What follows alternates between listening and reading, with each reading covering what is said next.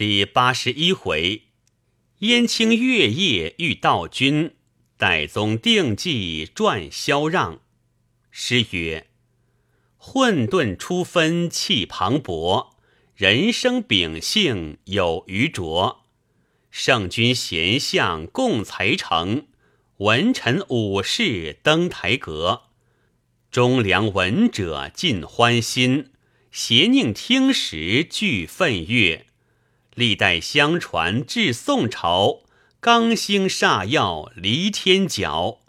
宣和年上乱纵横，梁山坡内如期约。百单八位尽英雄，诚实拨乱居山东。替天行道存忠义，三度招安受地封。二十四镇破辽国。大小诸将皆成功，清溪洞里秦方腊，雁行零落悲秋风。世事集成忠义传，用资弹柄江湖中。话说梁山坡好汉水战三败高俅，尽被擒捉上山。宋公明不肯杀害，尽数放还。高太尉许多人马回京，就带萧让、月和前往京师听候招安一事，却留下参谋文焕章在梁山坡里。那高俅在梁山坡时亲口说道：“我回到朝廷，亲引萧让等面见天子，便当立奏，亲自保举，火速差人。”就便前来招安，因此上就叫月和为伴，与萧让一同去了，不在话下。且说梁山坡众头目商议，宋江道：“我看高俅此去，未知真实。”吴用笑道：“我观此人生得风目蛇形，是个转面无恩之人。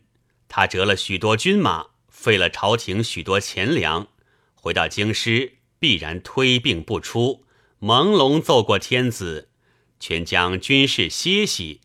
萧让、月和软监在府里，若要等招安，空劳神力。宋江道：“似此怎生奈何？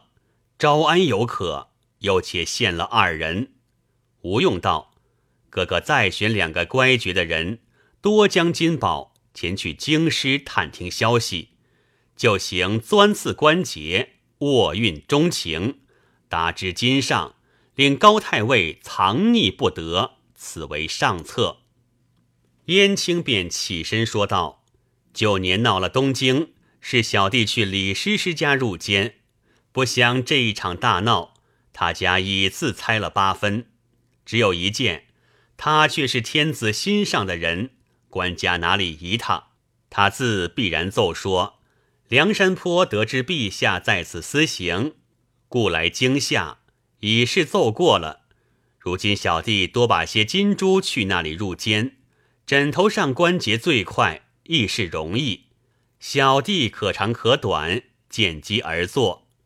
宋江道：“贤弟此去，须担干系。”戴宗便道。小弟帮他去走一走。神机军师朱武道：“兄长昔日打华州时，常与肃太尉有恩，此人是个好心的人。若得本官于天子前早晚提奏，亦是顺事。”宋江想起九天玄女之言，欲诉重重喜，莫非正应着此人身上？便请文参谋来堂上同坐。宋江道：“相公曾认得太尉素元景吗？”文焕章道：“他是在下同窗朋友，如今和圣上寸步不离。此人极是仁慈宽厚，待人接物一团和气。”宋江道：“实不瞒相公说，我等一高太尉回京。”必然不奏招安一节。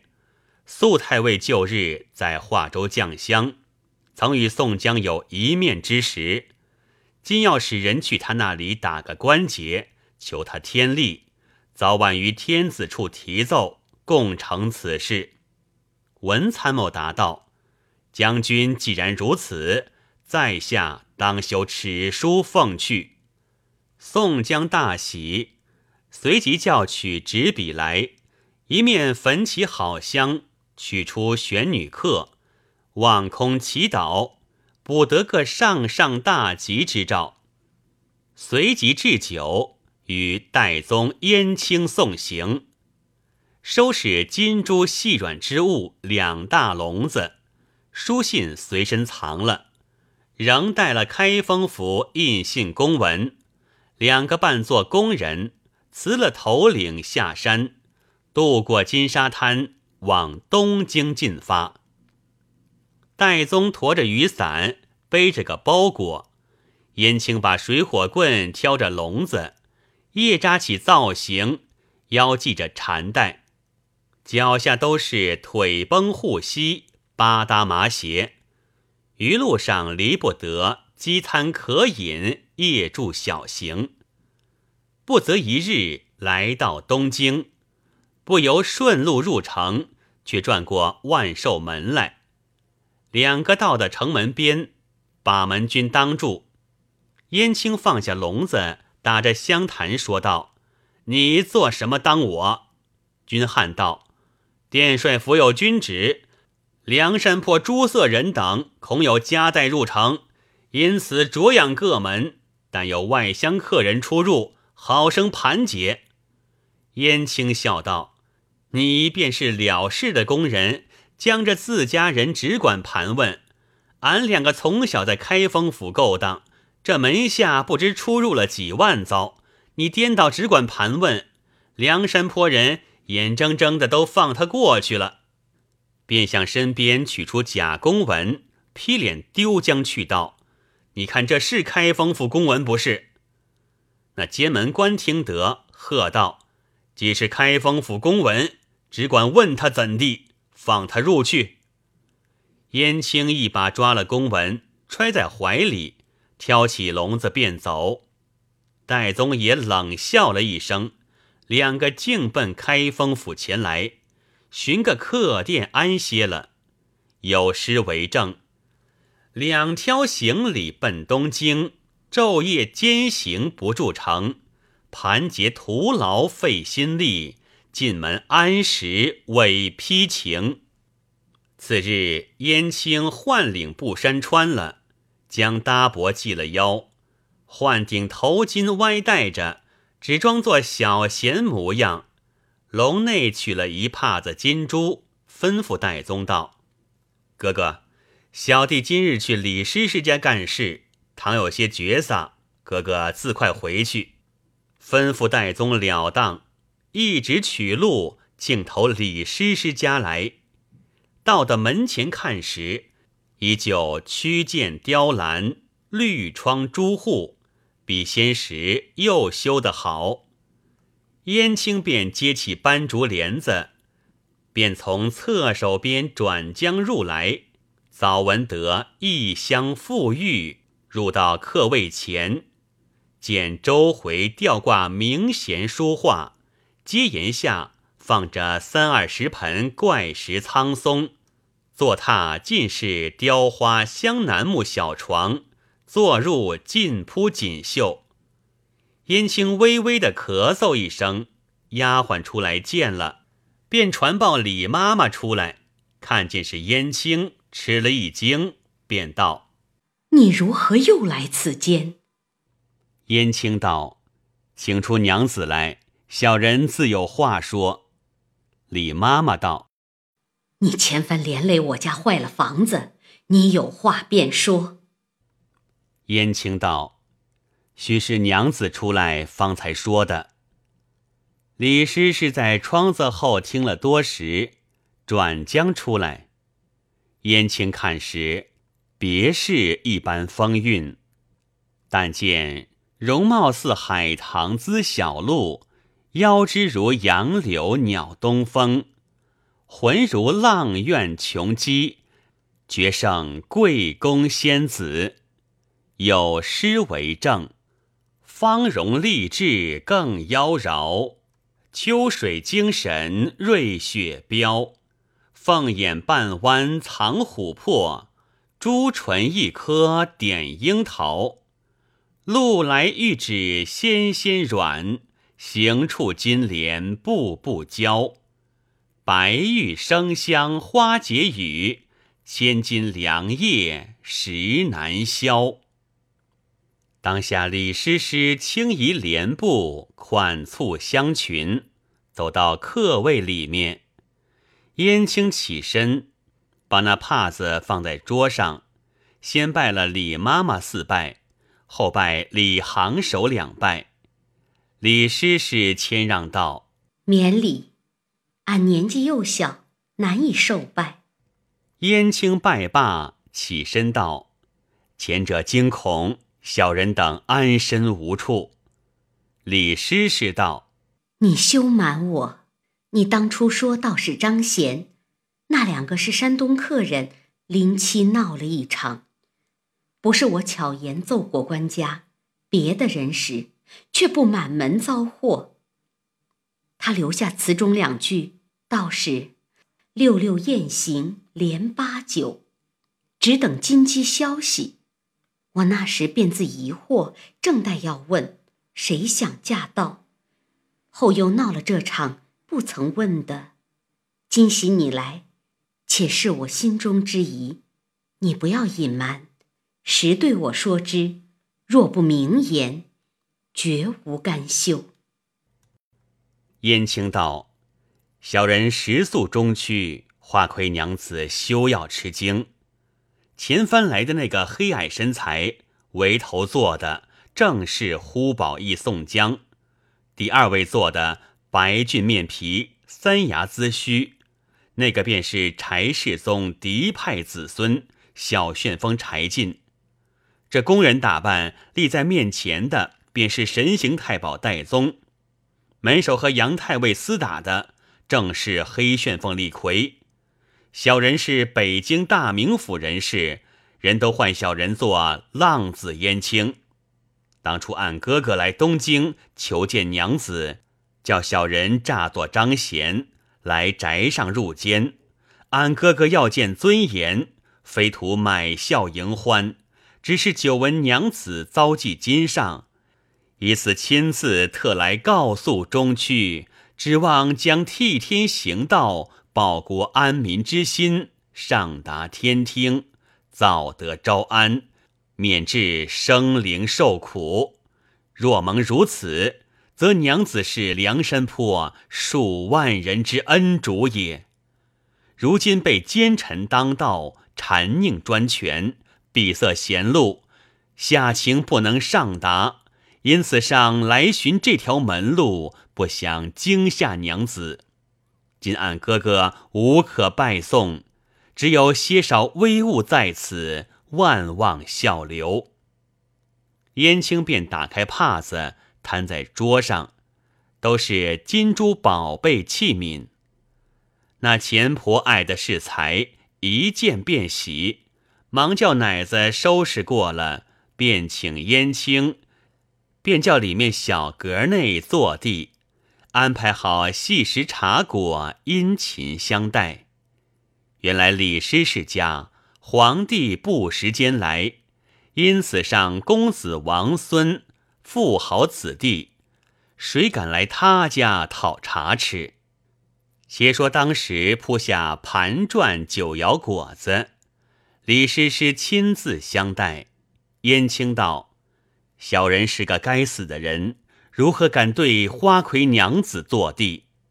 李师师道：“羞嫩的说，你这一般义士，久闻大名，只是奈园中间无有好人与你们众位做成，因此上屈臣水坡。”燕青道：“前番陈太尉来招安，诏书上并无抚恤的言语，更兼抵换了御酒。第二番领诏招安。”正是诏上要紧字样，故意独破巨斗，除宋江、卢俊义等大小人众所犯过恶，并予赦免，因此上又不曾归顺。童枢密引将军来，指两镇杀得片甲不归。此后高太尉以天下民夫造船征进，至三镇人马折其大半。高太尉被俺哥哥活捉上山，不肯杀害，重重管待，送回京师。生擒人数尽都放还。他在梁山坡说了大事，如回到朝廷奏过天子，便来招安，因此带了梁山坡两个人来，一个是秀才萧让，一个是能唱乐和。眼见的把这二人藏在家里，不肯令他出来，损兵折将，必然瞒着天子。李师师道：“他这等破耗钱粮，损折兵将。”如何敢奏？这话我尽知了，且饮数杯，别做商议。燕青道：“小人天性不能饮酒。”李师师道：“路远风霜，到此开怀，也饮几杯，再做计较。”燕青备央不过，一杯两盏，只得陪侍。原来这李师师是个风尘妓女、水性的人，见了燕青这表人物，能言快说，口舌利便，倒有心看上他。酒席之间，用些话来吵惹他。数杯之后，一言半语便来撩拨。燕青是个百灵百力的人，如何不醒的？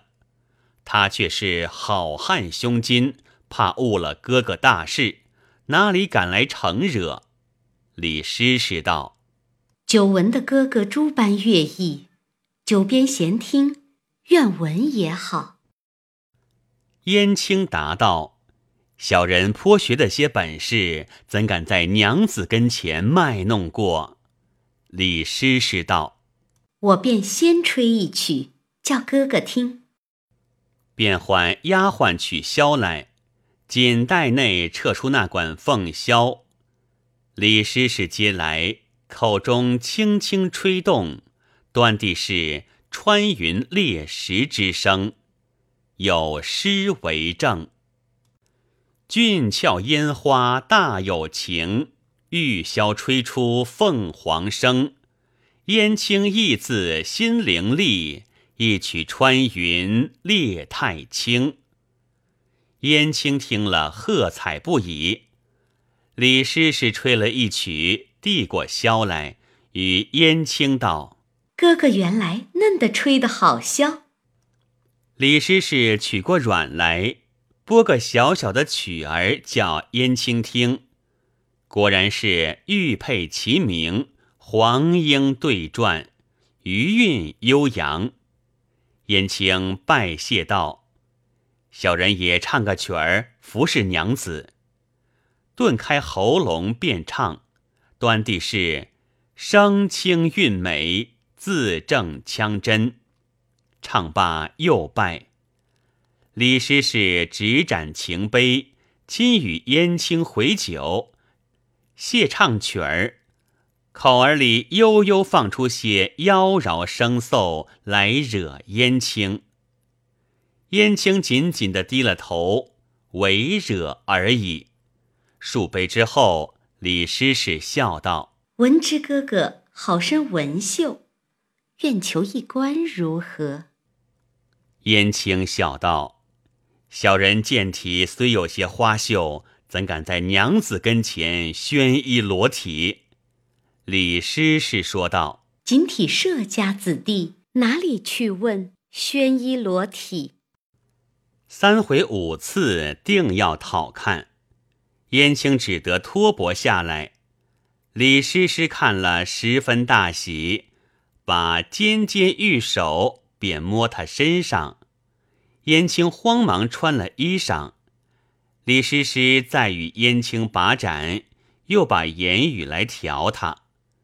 燕青恐怕他动手动脚，难以回避，心生一计，便动问道：“娘子今年贵庚多少？”李师师答道：“师师今年二十又七。”燕青说道：“小人今年二十又五，却小两年。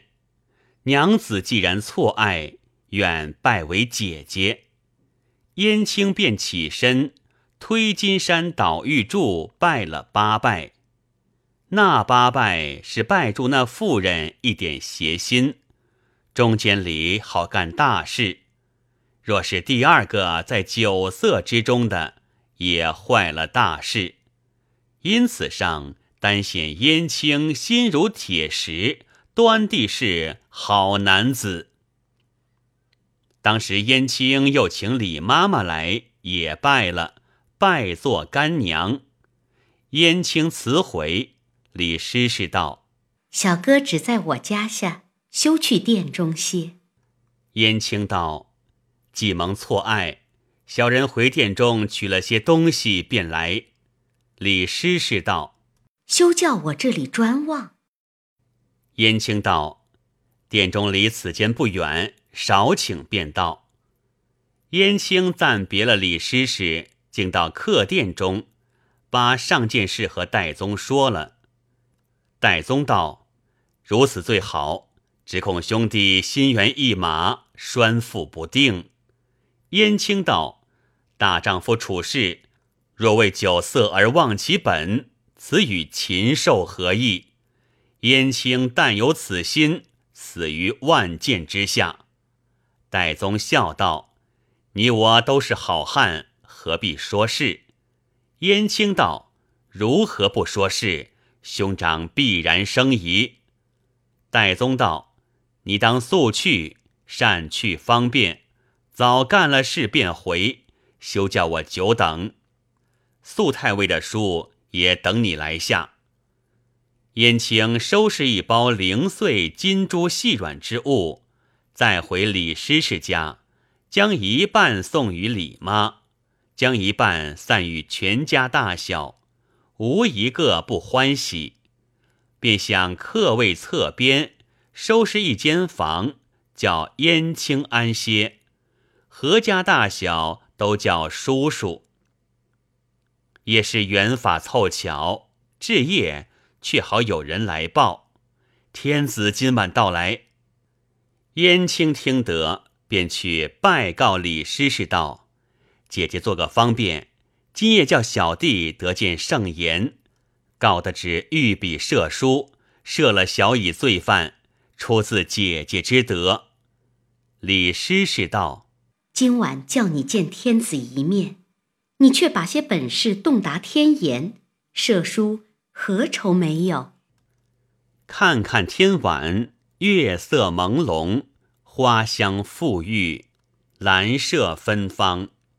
只见道君皇帝引着一个小黄门，扮作白衣秀士，从地道中进到李师师家后门来。到的格子里坐下，便叫前后关闭了门户，明晃晃点起灯烛荧黄。李师师灌输插带。整肃衣裳前来接驾，拜吾起居，寒温已了。天子命，去其整装衣服，相待寡人。李师是承旨，去其服色，迎驾入房。家间已准备下诸般细果，一品肴馔，摆在面前。李师是举杯上劝天子，天子大喜，叫爱卿近前一处坐地。李师是见天子龙颜大喜，向前奏道：“见人有个姑舅兄弟，从小流落外方，今日才归，要见圣上，未敢善变，祈取我王圣鉴。”天子道。既然是你兄弟，便宣将来见寡人，有何妨？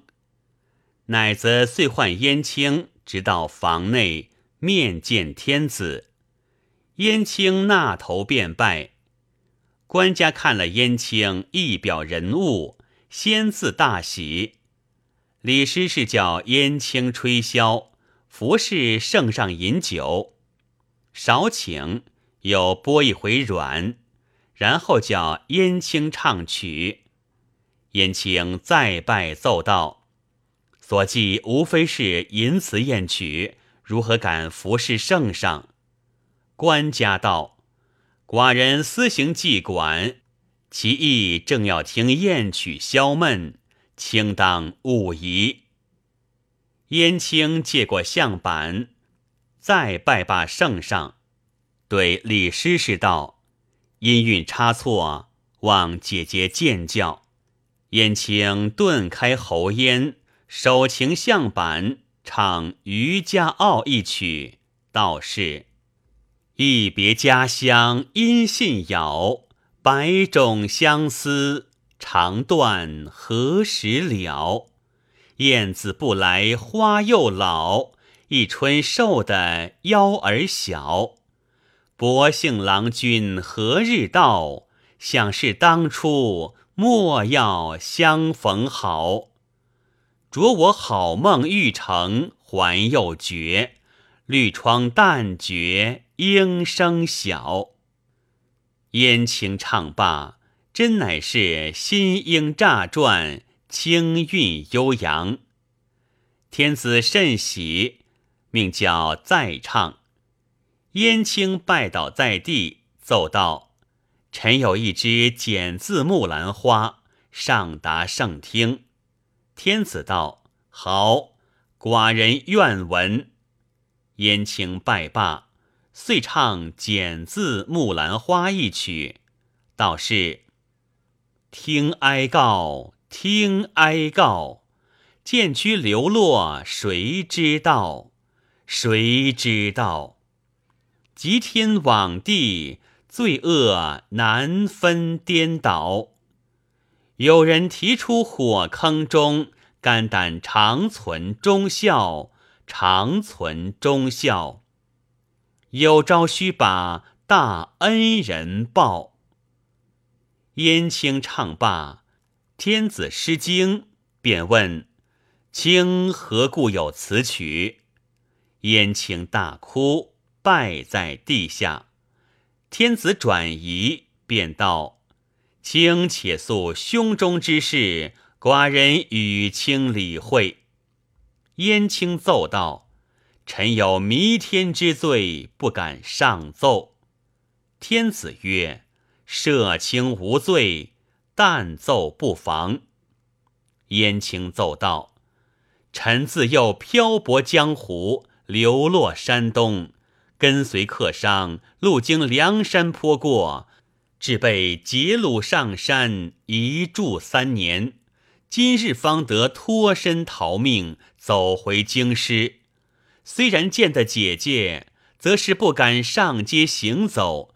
倘或有人认得，通与做工的，此时如何分说？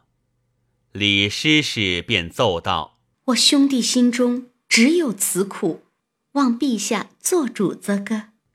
天子笑道：“此事至容易，你是李行首兄弟，谁敢拿你？”燕青以目送情于李师师，李师师撒娇撒痴，奏天子道：“嗯，我只要陛下亲书一道赦书，赦免我兄弟，他才放心。”天子云。有无玉宝在此？如何写的？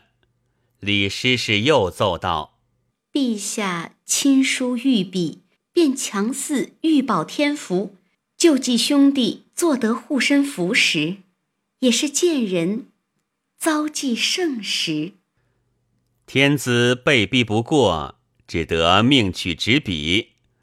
乃子随即捧过文房四宝，眼情磨得墨浓。李师师递过紫毫相管，天子拂开花间黄纸，横内大书一行，临写，又问燕青道：“寡人望卿姓氏。”燕青道：“男女唤作燕青。”天子便写御书道云：“神霄御府真主，宣和宇氏虚敬道君皇帝，特赦燕青本身一应无罪，诸司不许拿问。下面压个御书花字，燕青再拜叩头受命。李师师执盏情杯谢恩。天子便问：“如在梁山坡，必知那里背戏？”燕青奏道：“宋江这伙骑上大叔，替天行道，堂设忠义为名，不敢侵占州府，不肯扰害良民，单杀贪官污吏、谗佞之人，只是早望招安，愿与国家出力。”天子乃曰。寡人前者两番降诏，遣人招安，如何抗拒？不服归降。燕青奏道：头一番招安诏书上，并无抚恤招谕之言，更兼抵换了御酒，尽是村劳，以此变了事情。第二番招安，故把诏书读破句斗，要除宋江，暗藏弊性。因此又变了事情。童枢密引军到来，只两阵杀得片甲不回。高太尉提督军马，又以天下民夫修造战船征进，不曾得梁山坡一根折箭，只三阵杀得手脚无措，军马折其二停，自己已被活捉上山，许了招安，方才放回。又带了山上二人在此，却留下文参谋在彼治当。天子听罢，便叹道：“寡人怎知此事？童贯回京时奏说，军师不服暑热，暂且收兵罢战。高俅回军奏道，病患不能征进，权且罢战回京。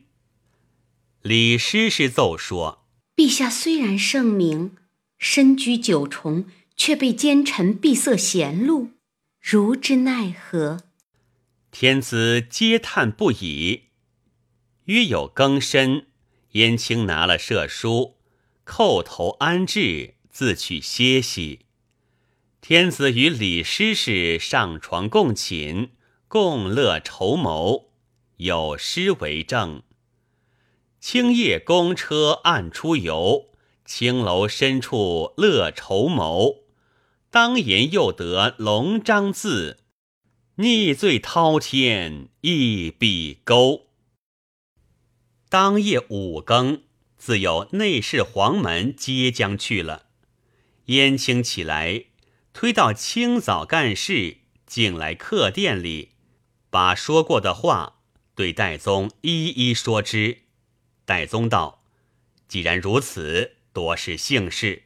我两个去下肃太尉的书。”燕青道：“饭罢便去。”两个吃了些早饭，便携了一笼子金珠细软之物，拿了书信，竟投肃太尉府中来。街坊上借问人时，说太尉在内里未归。燕青道。这早晚正是退朝时分，如何未归？街坊人道：“啊，肃太尉是今上心爱的进士官员，早晚与天子寸步不离，归早归晚难以指定。”正说之间，有人报道：“这不是太尉来了。”燕青大喜，便对戴宗道：“哥哥，你只在此衙门前伺候，我自去见太尉去。”燕青近前，看见一簇锦衣花帽从人捧着轿子，燕青就当街跪下，便道：“小人有书札上呈太尉。”肃太尉见了，叫道：“跟将进来。”燕青随到厅前，太尉下了轿子，便投侧手书院里坐下。太尉叫燕青入来，便问道。你是哪里来的干人？燕青道：“小人从山东来，今有文参谋书札上呈。”太尉道：“哪个文参谋？”燕青便向怀中取出书，呈递上去。肃太尉看了封皮，说道：“我道是哪个文参谋？原来是我幼年间同窗的文焕章。”遂拆开书来看时，写道：“是生文焕章，木首百拜，奉书太尉恩相君座前。见子自少年时出入门墙，已三十载矣。昨蒙高殿帅唤至军前，参谋大事，乃原劝谏不从，忠言不听，三番拜祭。”言之甚羞，高太尉与见子一同被掳，陷于雷泄。一师宋公明宽裕仁慈，不忍加害，则今高殿帅带领梁山萧让月和赴京，欲请招安，刘建子在此置当，万望恩相不惜齿牙，早晚于天子前提奏。早降招安之典，必令义士宋公明等早得世罪获恩，建功立业，非特国家之幸甚，使天下之幸甚也。立功名于万古，献义勇于千年，就取见子，实领再生之赐，抚楚全权，幸垂朝察。不生感激之志。宣和四年春正月日，文焕章再拜奉上。素太尉看了书，大惊，便问道：“你是谁？”燕青答道：“男女是梁山坡浪子燕青。”随即出来取了笼子，进到书院里。燕青禀道：“太尉在华州将相时。”多曾服侍太尉来，恩相缘何忘了？宋江哥哥有些微物相送，聊表我哥哥寸心。每日占卜，可内只着求太尉提拔救济。宋江等满眼指望太尉来招安，若得恩相早晚于天子前提奏此事，则梁山坡十万人之众皆感大恩。哥哥择着献赐，男女便回。燕青拜辞了，便出府来。素太尉使人收了金珠宝物，已有在心。且说燕青便和戴宗回殿中商议，这两件事都有些次第，只是萧让月和在高太尉府中，怎生得出？戴宗道。我和你依旧扮作工人，去高太尉府前伺候。等他府里有人出来，把些金银贿赂与他，转得一个私件，通了消息，便有商量。当时两个换了结束，待将金银径投太平桥来，在衙门前窥望了一回，只见府里一个年纪小的虞后摇摆将出来。燕青便向前与他施礼。那虞后道：“你是甚人？”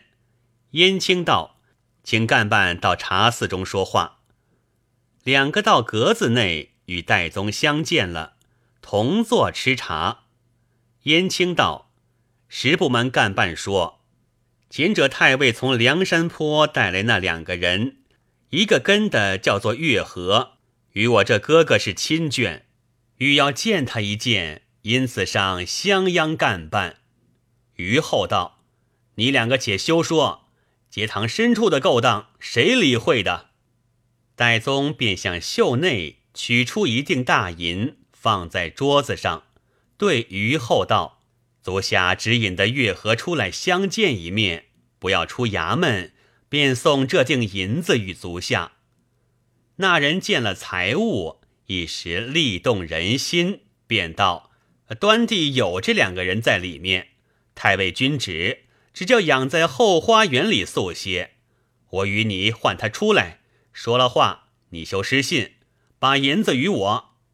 戴宗道：“这个自然。”那人便起身吩咐道：“你两个只在此茶坊里等我。”那人急急入府去了，未知如何，有诗为证。于后衙中走出来，便将金帛向前排。燕青当下通消息，准你更深有薄话。戴宗、燕青两个在茶坊中等不到半个时辰，只见那小虞后慌慌出来说道：“先把银子来。”月河已叫出在耳房里了。戴宗与燕青附耳低言：“如此如此。”就把银子与他。于后得了银子，便引燕青耳房里来见月河。那于后道：“你两个快说了话便去。”燕青便与月河道：“我同戴宗在这里，定计转你两个出去。”月河道。只把我们两个养在后花园中，墙垣又高，无计可出。折花梯子尽都藏过了，如何能够出来？燕青道：“靠墙有树吗？”月河道：“傍墙一边都是大柳树。”燕青道：“今夜晚间，只听咳嗽为号，我在外面让两条锁去，你就相近的柳树上把锁子缴付了，我两个在墙外。”各把一条锁子扯住，你两个就从锁上盘将出来，四更为期，不可失误。那虞后便道：“你两个只管说甚的，快去吧。”月河自入去了，暗暗通报了萧何。燕青急急去与戴宗说之。当日至夜伺候。且说燕青、戴宗两个就街上买了两条粗锁。藏在身边，先去高太尉府后看了落脚处。原来离府后是条河，河边却有两只空船揽着，离岸不远。两个便就空船里伏了，看看听得更鼓已打四更，两个便上岸来，绕着墙后咳嗽。只听得墙里应声咳嗽，两边都已会意。燕青便把锁来样将过去，约莫里面拴系牢了，两个在外面对脚定，紧紧的掖住锁头。只见月河先盘出来，随后便是萧让，两个都溜将下来，却把锁子丢入墙内去了。四人再来空船内，伏到天色将晓，却去敲开客店门。房中取了行李，就店中打火做了早饭吃，算了房宿钱。四个来到城门边，等门开时，一涌出来，往梁山坡回报消息。不是这四个回来有分教，素太尉单奏此事，宋公明全受招安，正是。中贵公亲颁奉诏，英雄朝贺在丹池。毕竟素太尉怎生奏请圣旨前去招安？且听下回分解。